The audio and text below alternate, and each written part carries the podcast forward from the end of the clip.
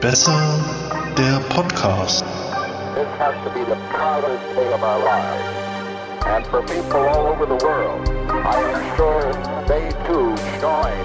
Because of what you have done, the heavens have become a part of man's world. Hallo Micha. Hallo Lorenz. Herzlich willkommen bei der automatischen Wissenserweiterung. Worum geht's denn heute?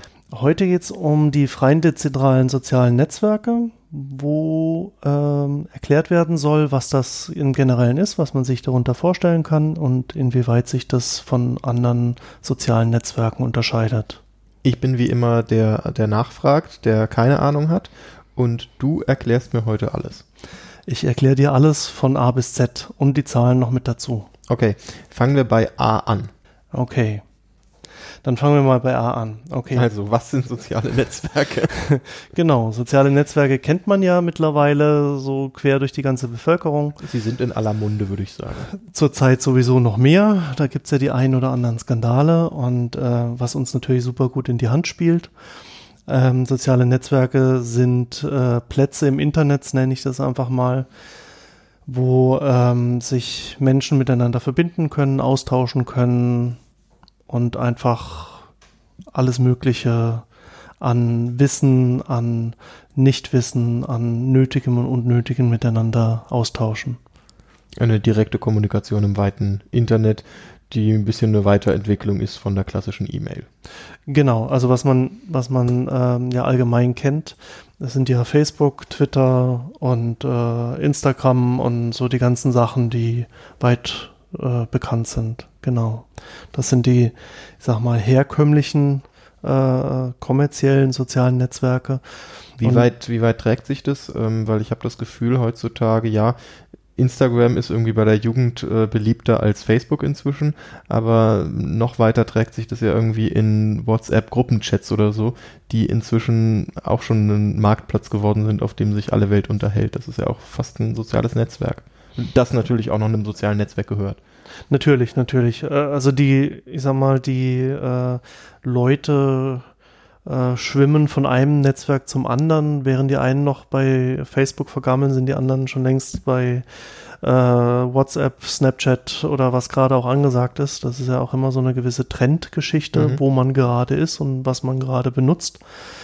Ähm, aber trotzdem, die sozialen Netzwerke an sich haben ja eine Sache meist äh, ähm, gemeinsam, dass man sich eben in, in Gruppen trifft oder in Gruppen miteinander unterhält oder austauscht. Ob das jetzt über einen, Messenger-Netzwerk ist wie WhatsApp oder andere Netzwerke oder ob das jetzt über klassische Web-Oberfläche ist äh, oder App äh, wie Facebook oder Twitter, ähm, ist dann nochmal ein minimaler Unterschied, je nachdem, könnte man jetzt sagen, zeitkritisch, asynchroner, synchroner, also sprich zeitgleicher oder, oder weniger zeitgleich. Aber ist die Frage, ob die Leute da den Unterschied einfach noch machen. Ich glaube, den Leuten ist das relativ egal, die wollen das Ganze benutzen und das tun sie ja zuhauf. Was ist denn jetzt der Nachteil von Facebook oder von Twitter oder was auch immer? Warum sollte ich das nicht benutzen? Oder warum will ich es benutzen? Fragen wir mal so. Ja, es gibt, es gibt ähm, viele Gründe, warum man es nicht benutzen sollte, wenn man mal so ein bisschen drüber nachdenkt. Ähm, zurzeit werden ja auch ganz viele Gründe genannt und man hat das ja ganz anschaulich an, an dieser ganzen mal wieder Facebook-Skandalgeschichte. Das müssen wir vielleicht kurz einordnen. Mhm. Wir nehmen im April 2018 auf. Facebook steht wieder mal äh, am Pranger, aber diesmal ja so stark wie lange nicht mehr. Mark Zuckerberg musste vom, äh, vom US-Kongress aussagen und es bleibt spannend, wie sich das Ganze entwickelt. Es gibt Firmen, die ihre Facebook-Seiten gelöscht haben. Es gibt einen Delete-Facebook-Trend und ähm, man weiß nicht mehr so richtig, trägt sich das jetzt noch lang? Das fragen sich sowieso viele Menschen, aber die, ähm, der Ruf nach Alternativen wird hier und da schon wieder laut und wie du schon gesagt hast, es spült die Menschen dann irgendwie von einem zum anderen. Das ist natürlich jetzt für mich auch ein wunderbarer Einstiegspunkt. Warum nicht zu was anderem spülen lassen? Genau. Solche äh, Trends gab es des, des Öfteren mal, die, die passieren alle paar Jahre, wenn mal wieder irgendwie so ein, so ein Skandal da ist. Aber ich sag mal so, die, die eigentliche Ursache, warum, warum ich sage, äh, man sollte sehr, sich sehr darüber im Klaren sein, warum man bei so einem Netzwerk wie Facebook äh, Mitglied ist, ähm, sind weniger die Skandale, weil das sind immer nur so die, die Spitze des Eisberges, was da missbraucht wird oder gebraucht wird oder mal wieder an, zum Vorschein kommt. Äh, Im Endeffekt ist es ja so, dass äh, diese Firmen wie Facebook, Twitter und so weiter, die haben ein Geschäftsmodell. Und ein Geschäftsmodell hat immer was mit Zahlen und mit Geld zu tun. Und man muss sich immer überlegen, wenn ich einen Dienst benutze, der nichts kostet, wer bezahlt das dann? Oder wie wird das bezahlt? Und klar kann es äh, Leute geben, die sagen, hey, ich habe einfach viel zu viel Kohle, ich schmeiß das jetzt einfach mal auf den Markt und ähm, damit beglücke ich jetzt alle Menschen. Ist relativ selten, gibt es sogar, aber ist relativ selten. Ubuntu ist zum Beispiel so ein Beispiel, ähm, wo ein Milliardär einfach Geld hingelegt hat und gesagt hat, hier, ich bin jetzt da für die Entwicklung von einem Betriebssystem und treibe das voran. Wo natürlich auch wieder hinten dran ein Geschäftsmodell steht, weil er irgendwann mal Geld damit auch, oder das, dass das Projekt sich dann selber äh, finanziert, ist ja auch ganz klar. Aber bei solchen ähm, Netzwerken wie Facebook und Twitter und wie sie auch alle heißen, ähm, ist das Geschäftsmodell bekannt, nämlich ähm, die Währung, die man bezahlt, ähm, ist quasi die eigene Person. Das heißt, mit den Daten, die erhoben werden, ähm, macht Facebook Geld mhm. daraus. Äh, inwieweit da jetzt Informationen von Facebook an Dritte oder an Vierte gelangen, ist nochmal eine andere Kiste. Der aktuelle Skandal hat einfach gezeigt, dass Dritte einfach Daten abschöpfen können, ohne dass Facebook die Kontrolle darüber hat. Mhm. Ähm, ist natürlich eine andere Qualität, aber im Endeffekt äh, kommt das auf eine Sache zurück. Das heißt, wenn ich etwas kostenlos benutze, mit was bezahle ich dann? Weil bezahlen muss ich immer, auf irgendeine Art. Und das ähm, perfide an solchen Geschäftsmodellen, die äh, Facebook und Twitter und so weiter äh, äh, haben, ist einfach, äh, was man früher gesagt hat, naja, was ich schreibe, ist jetzt irgendwie nicht ist so ja wichtig. Nicht, ja, ist ja nicht der Rede wert. Ich habe ja auch nichts zu verbergen. Ja, das, das ist die eine Argumentation, die halt irgendwie völlig, äh, völlig aus einer falschen, kranken Ecke äh, im Endeffekt kommt. Auf der anderen Seite geht es zum Teil gar nicht um die Inhalte, die wir schreiben. Das interessiert Facebook und Konsorten gar nicht mal so. Es ist das Verhalten, das wir an den Tag legen.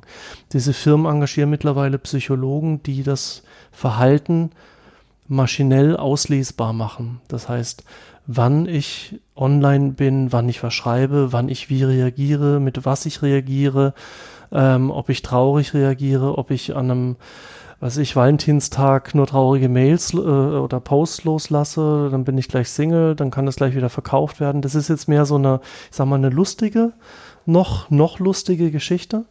Aber dadurch, dass da eben wirklich Psychologen auch am, am Werk sind, die was von ihrem Handwerk verstehen, kommen natürlich nicht nur solche äh, äh, äh Analysen dann zustande wie, naja, der ist Single, dann kriegt er mal von Einkaufssender einen Gutschein oder äh, kriegt bestimmte ähm, Angebote angezeigt oder wie auch immer.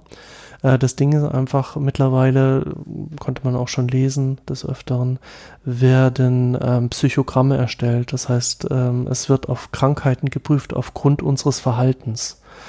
Es gibt genügend Filme und es gibt genügend Berichte und Studien und so weiter, die einfach sagen, wenn ich automatisiert so etwas mache, an einem Verhalten eines Menschen ein, eine Krankheit ablese, einfach nur aus dem, ohne den Menschen wirklich zu kennen, aus dem, wie er sich bewegt, wie er sich gibt, dann liegst du meistens falsch. Mhm. Aber der Technikglaube von vielen Firmen und wie das auch immer schön äh, beworben wird, ist halt einfach so groß, dass wenn Facebook mit ihren Psychologen, die auch wirklich vermutlich versuchen, alles richtig zu machen, aber wir reden ja hier über zwei Milliarden Menschen, die die analysieren. Und auch wenn das ein Heer von Psychologen ist, die brauchen Maschinen, die äh, Filter und Kategorien setzen, wie sie Menschen einordnen. Und die werden nicht jeden Einzelnen angucken sagen, ja, okay, die Analyse war jetzt nicht ganz richtig, ist halt doch kein Psychopath, sondern ähm, einfach der, der hatte einfach mal Zeit und ist da, hat da mit drei Leuten geredet und ähm, die, äh, das Ergebnis, was bei uns rausgekommen ist, dass der ein Psychopath wäre, ist natürlich falsch, weil hm, Zufälle gibt es halt einfach und es gibt irgendwie komische Zusammenhänge. Ja, Aber man anhand von irgendwie dem Daten, dass man drei Tage lang auf der Couch gelebt hat, gleich ein Psychopath ist. äh, Ja, da wäre ich, ähm, Genau. Gut.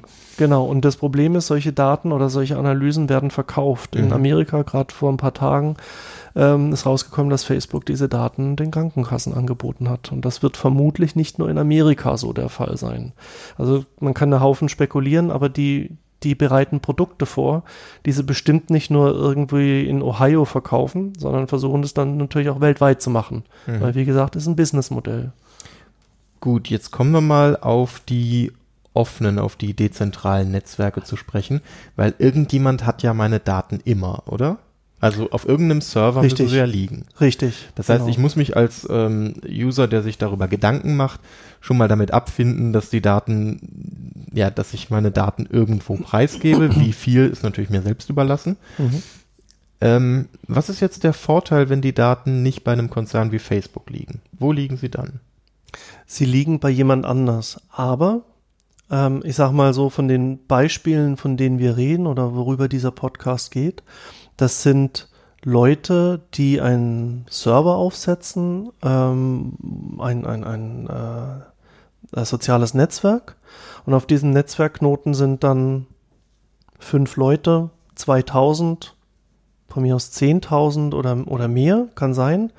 Aber ich habe die Möglichkeit, als Benutzer zu entscheiden, genauso wie ich jetzt irgendwie meinen E-Mail-Provider auswählen möchte, kann ich sagen, okay, ich, ähm, ich möchte zu einem kleineren Server gehen, wo vielleicht nur 20 Leute drauf sind. Mhm.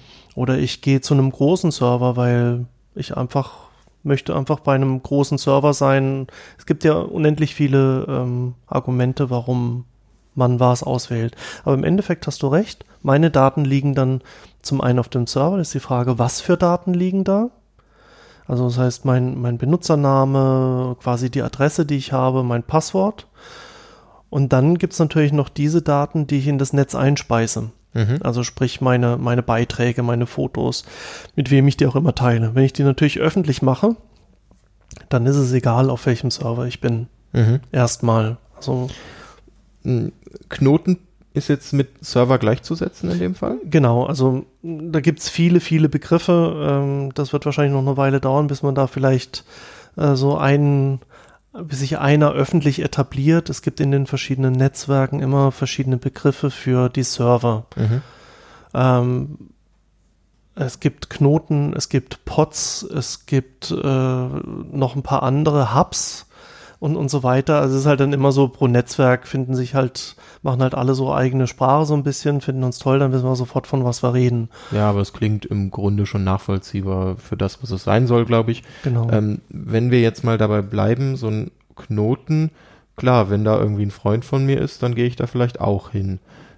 Dann können wir automatisch miteinander interagieren oder auf einfache Art interagieren. Kann man das so festhalten? Im Prinzip ja, aber ihr braucht nicht auf den gleichen Knoten zu gehen, um zu interagieren. Okay, das heißt, es ist wirklich wie bei der E-Mail, um darauf Richtig. zurückzukommen. Genau. Das heißt, mein Freund hat irgendwie eine E-Mail-Adresse bei web.de und ich bei GMX und äh, wir können uns trotzdem miteinander austauschen. Genau, genau. Okay. Mm, Ihr könnt aber auch beide bei gmx oder web.de sein. Es macht dann keinen Unterschied, weil das sind dann sogenannte Protokolle, die miteinander reden. Also die Server, Knoten, Hubs, Pods oder was auch immer, die reden dann miteinander. Und du schreibst ja dann rein so, ich schicke eine E-Mail an meinen Freund, mhm. das Programm nimmt das an, der Server nimmt das an, schickt das an den anderen Server und dann dein Kumpel kriegt das dann. Und dann gibt's da jetzt diesen einen Typen, der hat seinen eigenen E-Mail-Server. Mit Genau. dem können wir auch reden, aber der ist so blöd und bezahlt dafür Geld. Genau. Ja. Muss, aber will man denn für sowas dann nicht eigentlich Geld bezahlen, wenn man so eine Lösung hat? Oder will, wie ist das? Die Frage, will man das, also äh, Ja, Moral, muss, muss ich dafür zwangsläufig Geld bezahlen oder gibt's da, wie, wie finanziert sich das? Ich meine, bei Facebook haben wir gerade gelernt, werden meine Daten ausgelesen. Genau. Aber wenn du jetzt sagst, es äh, gibt da so Knotenpunkte, dann klingt das für mich auch so, dass da irgendwo bezahlt werden muss. wie, wie klappt das? Ist das einfach Crowdfunding, Crowdsourcing oder? Es gibt unterschiedliche Ansätze. Eine kleine Sache noch zu dieser Facebook-Geldgeschichte. Ähm, die, die, letzte Zahl, die ich jetzt die Tage gehört habe, ein Benutzer für Facebook ist, ist im, hat einen, einen Wert im Jahr von 180 Euro. Oh. Warte mal, kann, ähm, also das heißt, du zahlst 180 Euro mit, so. mit dem, was du bist ah. bei Facebook. Kann ich mir das rückerstatten lassen? Habe ich auch schon überlegt, aber ich glaube, die sind gerade beschäftigt in den Gerichten. Hm. Da musst du ein bisschen warten mit der Antwort. 180, gut, aber wenn man das runterrechnet, Stundenlohn, das ist nichts, ne? Naja, aber überleg mal, ähm, wenn, es geht ja um, um soziales Netzwerk, oder nehmen wir das Beispiel mit der E-Mail. Mhm. So, wie viel wärst du bereit, im Jahr für E-Mail zu bezahlen? Ne? Also, es ist mehr so eine hypothetische Frage. Ne? Man mhm. könnte sagen, okay, 180, dann hast du den absoluten Platin-Standard. Mhm. Äh, wo dich dann der Provider anruft, wenn du eine neue Mail hast oder mhm. sowas, ich weiß es nicht. Aber äh, es gibt ja Provider, die sagen, hey, zahl mir im Monat einen Euro. Dann kommst du im Jahr auf 12 Euro. Ja, das ist nichts. Das also. ist nichts. Und die, es gibt äh, bei E-Mail-Providern, da hast du die volle Verschlüsselung von E-Mails mit, mit Authentifizierung, mit, ich glaube, sogar noch dem äh, E-Pass, also diesem elektronischen digitalen Pass und so ja, weiter. Gerne, gerne. Also da, das gibt es alles für echten schmalen Taler, aber du musst halt dann trotzdem diese einen Euro jeden Monat zum Provider tragen. Na okay, dann halten wir fest, ich bin bereit dafür zu zahlen. Mhm. Nehmen wir mal den Euro im Monat. Ähm, und ich finde es gut, dass meine Daten und meine Kommunikation dann verschlüsselt, verschlüsselt sind, weil man hört viel zu oft zurzeit, dass irgendwo Daten abgefischt werden. Wie ist jetzt der Aufwand für mich? Muss ich da selbst tätig werden oder kann ich mich ähm, wie ich es gewohnt bin, halt irgendwo anmelden und dann einfach da clicky bunti rummachen, mein Profil haben und glücklich sein? Oder gehört zu diesem, ja, zu diesem Open Source, ne, was es ja eigentlich ist, gehört da Aufwand dazu? Das klingt immer so aufwendig. ja, weil, weil in, also wir reden jetzt wieder über soziale Netzwerke, ne, mhm. also im Grundsätzlichen. Ähm, bei Open Source hast du ja immer die Kombination aus ähm, irgendwelchen Nerds, Hackern, ähm, die irgendeine tolle Sache erstellen und ähm, was so im Allgemeinen so in den Köpfen der Leute ist, diese tolle Sache ist unheimlich kompliziert zu bedienen. Ähm, das gab es und das gibt es natürlich immer noch in, in verschiedenen Bereichen, aber äh, ich glaube, so in den letzten 20 Jahren ist da wahnsinnig viel passiert und bei diesen ähm, sozialen Netzwerken ist es so wie du gesagt hast, im Prinzip clicky bunti. Sicherlich mhm. ist da einiges anders als bei Facebook und Twitter, klar. Aber jedes Produkt ist auch anders. Also Twitter ist ja anders als Facebook, Instagram ist anders als äh, Twitter und so weiter. Ja. Das heißt, vom Prinzip her sind die alle gleich, von der Benutzung her ist es vielleicht eine Umgewöhnung. Mhm. Ne? Und ähm, es hat, es hat noch einen, ich sag mal, einen, einen anderen großen Vorteil. Man wenn man dann tatsächlich interessiert ist, kann man sogar an diesen Projekten immer mitarbeiten. Mhm. Also wenn. Es ist kein Muss und da steckt auch keine moralische Pflicht dahinter.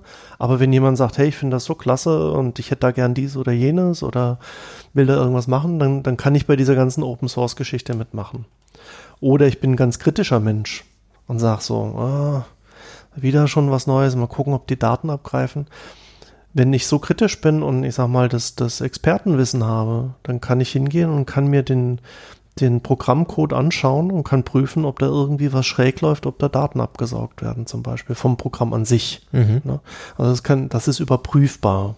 Ich glaube, das werde ich nie machen können, aber es ist beruhigend, dass es andere für mich machen können. Auf jeden Fall. Also das liegt alles ganz offen im Internet.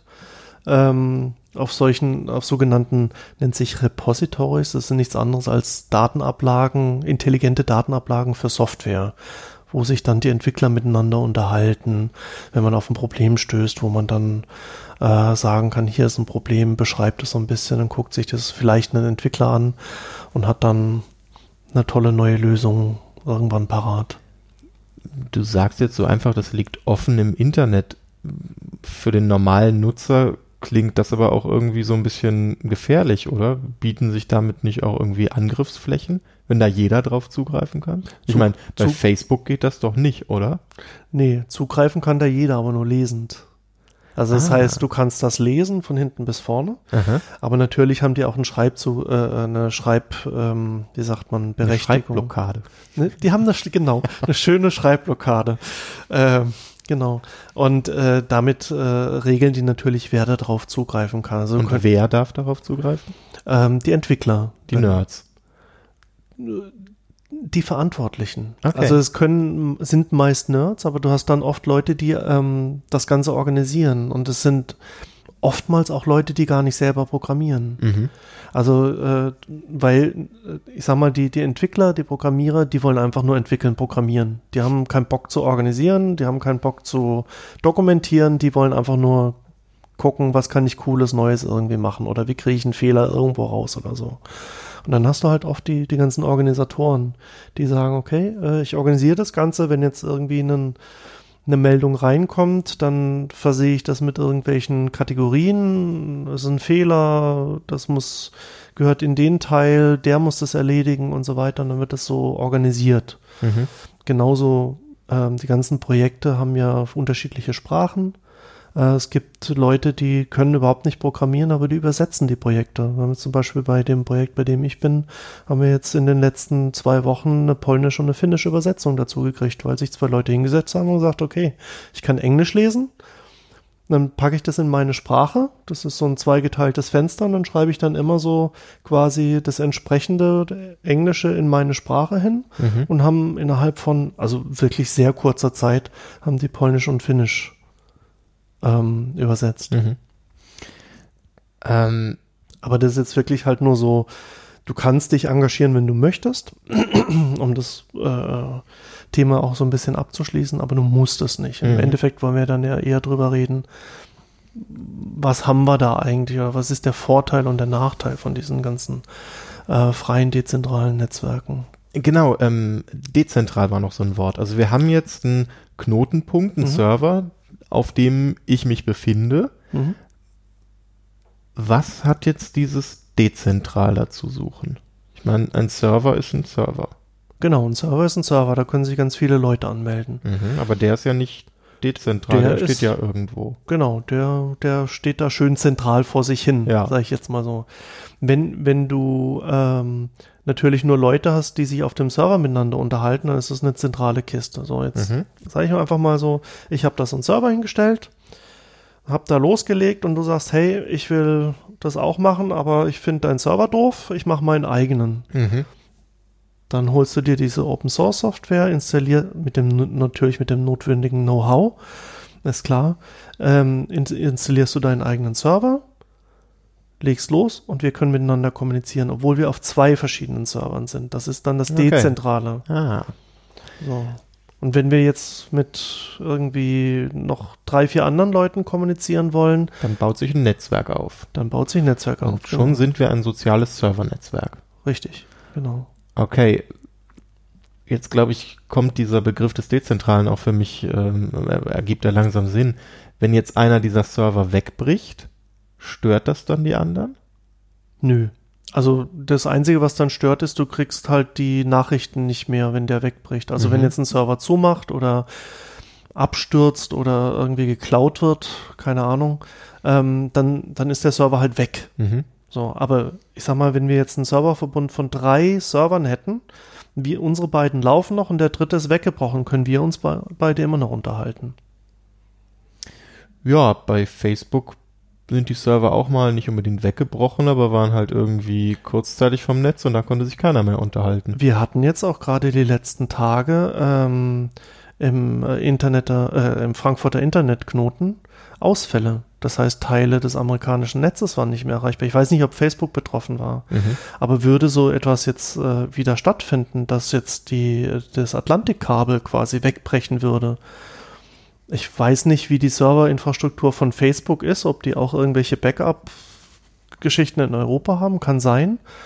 Aber dann könnte es sein, dass du mit einem Mal gar nicht mehr in dein Netzwerk mehr reinkommst, weil ein kompletter Kontinent weg wäre oder mehrere Kontinente quasi vom Internet getrennt wären. Ne?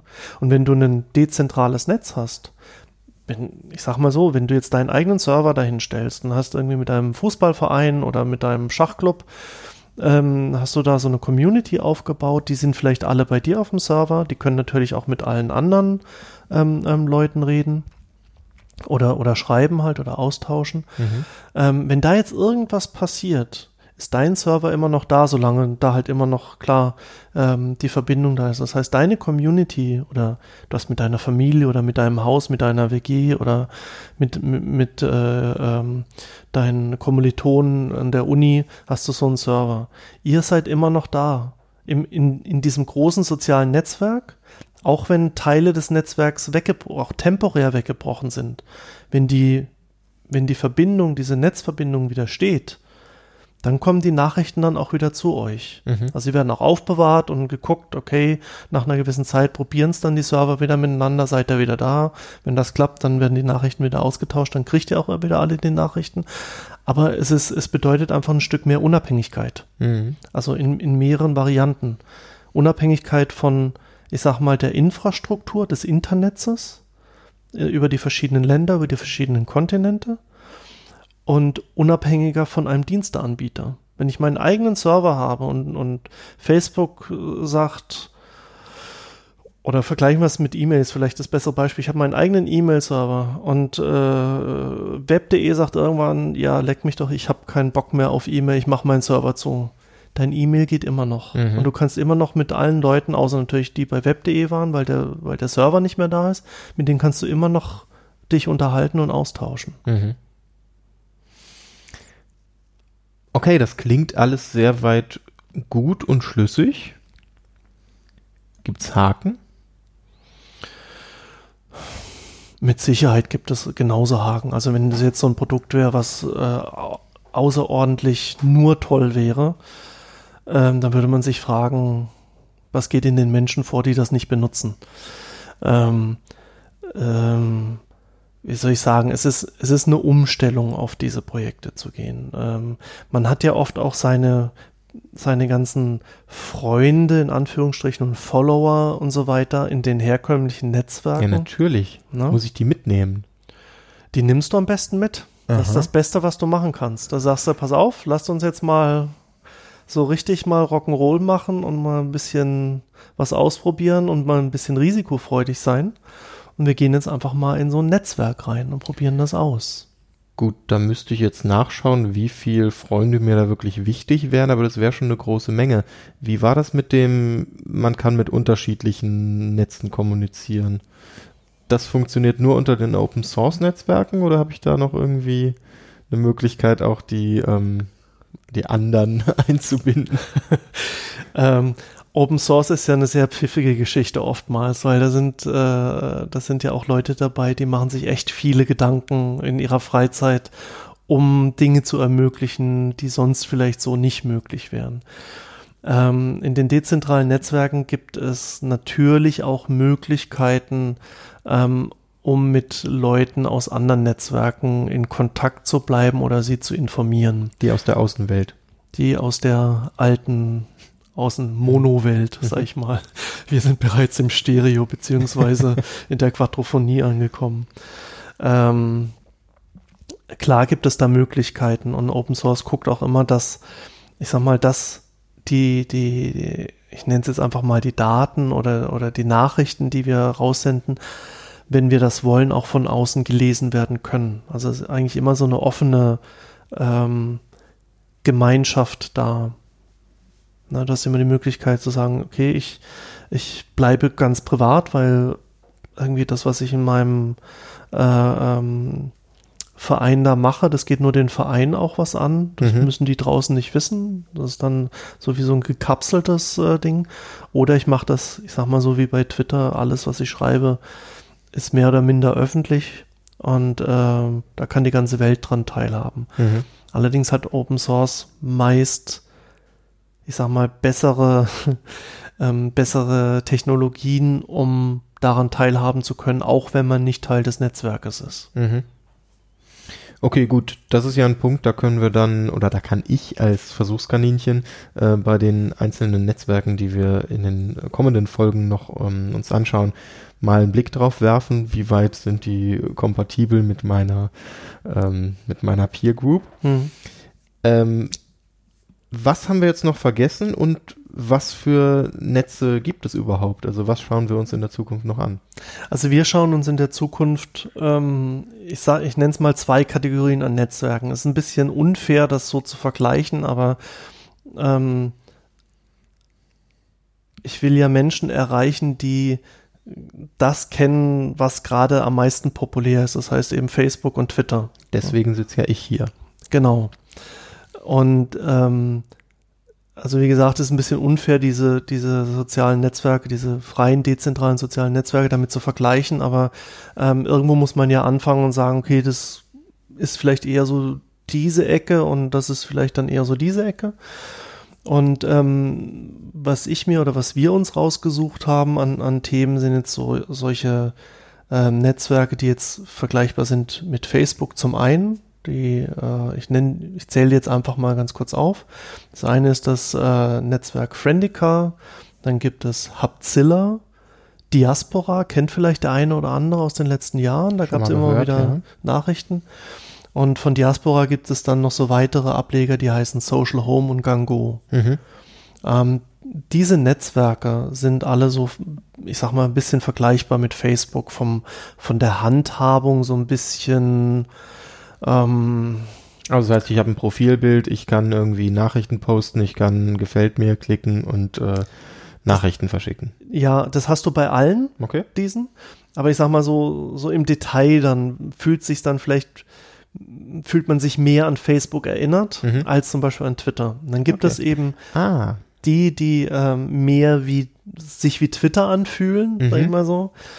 Ähm, das ist ein ganz alter Hase, GNU Social. Mhm. Der stammt aus einer anderen, also gibt es auch eine ganz äh, äh, lange Historie zu diesen Netzwerken. Aus einem Netz vor unserer Zeit? Aus einem Netz vor unserer Zeit, genau. Ähm, dann gibt es äh, Post-Active, was ein, ein Zweig von GNU Social ist, also eine, die gleiche Basis, aber eine etwas andere Entwicklung. Dann gibt es Pleroma, das ist auch eine, ich sag mal, für für, für Nerds eine interess ganz interessante Geschichte, finde ich persönlich. Und dann gibt es das Netzwerk, was gerade wahnsinnig gehypt wird, das nennt sich Mastodon. Und das sind alles diese Netzwerke, die sich so ein bisschen mehr nach Twitter anfühlen. Die haben auch teilweise solche Oberflächen, solche Web-Oberflächen und Apps, die sehen aus, ich sag mal, wie Twitter. Ich ich tue jetzt bestimmt ein paar Entwicklern ganz arg weh, aber äh, wir haben gesagt, wir vereinfachen das und äh, genau. äh, liebe Entwickler, ich äh, hoffe, ihr habt keine Schmerzen, aber er muss das mir erklären und äh, ich, ja, das ist jetzt für mich wirklich ein wunderbarer Einstieg in die Thematik. Äh, da bin ich sehr gespannt. Haben wir eine Reihenfolge? Gehen wir das äh, Stück für Stück von den Facebook-Alternativen äh, durch und danach den Twitter-Alternativen? Oder ich vereinfache jetzt auch sehr. ähm, ich weiß ganz ehrlich gesagt nicht, äh, ob ich da jetzt wirklich nach Facebook und, und, und Twitter äh, getrennt habe. Ich bin einfach mal so die Projekte durch und gesagt, okay, äh, ich bereite jetzt eins nach dem anderen vor. Mhm. Ähm, es fängt, es wird anfangen mit äh, dem Friendica-Netzwerk, mhm. weil das kenne ich am besten, weil ich äh, da eben auch mitwirke. Ähm, und dann geht es weiter über ähm, Diaspora. Lass mich mal eben ganz kurz gucken.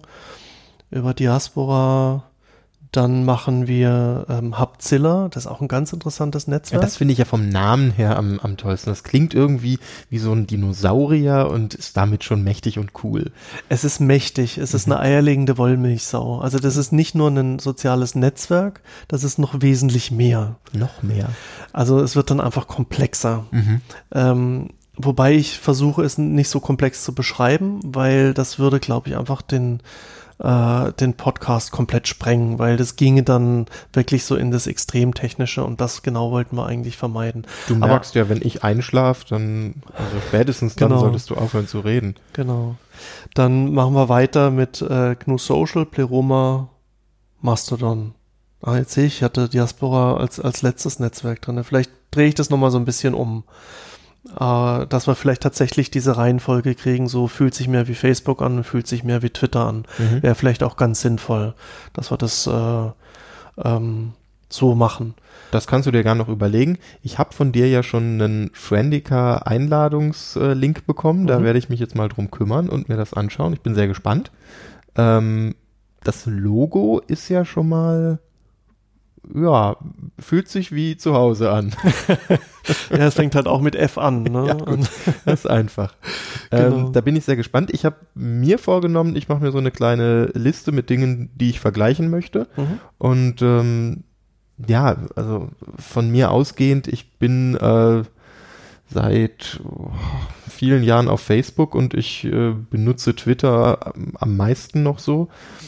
Aber ja, nicht nur die aktuellen News haben mir da halt auch echt so den Gedanken gebracht, mir mal die Alternativen anzuschauen. Und du zwingst mich jetzt dazu, das regelmäßig zu tun. Das äh, finde ich gut, aber auch anstrengend und bin sehr gespannt, wie lange mir das Spaß macht. Aber es ist, klingt äh, allein von den Namen her sehr abwechslungsreich. Ist es definitiv auch. Und wie gesagt, man hat immer, wenn man von einer Sache zur nächsten geht, egal was es ist, man hat immer eine Umgewöhnungsphase. Und äh, wenn, ich sag mal, wenn die Beweggründe gut genug sind oder äh, gut genug schmerzen, ähm, dann ist man bereit, das auch zu tun. Und ähm, ich, würd, ich würde jedem mal empfehlen, da reinzuschnuppern, je nach Gusto, was man einfach möchte. Und äh, man muss ja nicht sofort alles, alles kündigen und aus Facebook austreten und sonst was. Man kann ja auch mal einen weiteren Account sich irgendwo anlegen und einfach mal gucken, ist das was?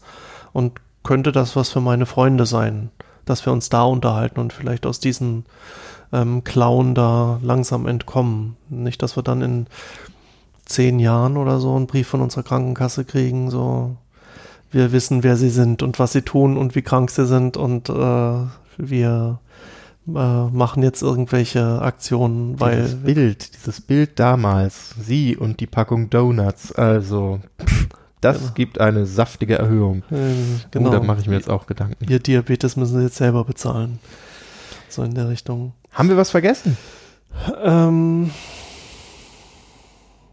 ähm, ähm, ähm, ich würde sagen, wir haben im Großen und Ganzen, glaube ich mal, so einen so einen Rundumschlag gemacht um die Netzwerke. Das eine oder andere Detail äh, wird mit Sicherheit nochmal in, in äh, den einzelnen Projekten vermutlich auch mehrfach vorkommen. Von daher glaube ich schon, dass wir alles jetzt besprochen haben. So für den Anfang, um auch die, die Zuhörer da jetzt nicht auch zu sehr äh, zu belasten, denke ich mal. Dann wollen wir hier niemanden weiter belasten, sondern äh, machen mit der ja, mit der ersten richtigen Folge heute Schluss und äh, ich freue mich aufs nächste Mal und werde jetzt mal meinen Friendica-Account starten. Genau, macht das. Und ähm, da draußen wünsche ich allen, habt Spaß und macht die Welt ein bisschen besser und traut euch einfach mal was. Das mache ich jetzt auch. Bis zum nächsten Mal. Bis zum nächsten Mal. Tschüss.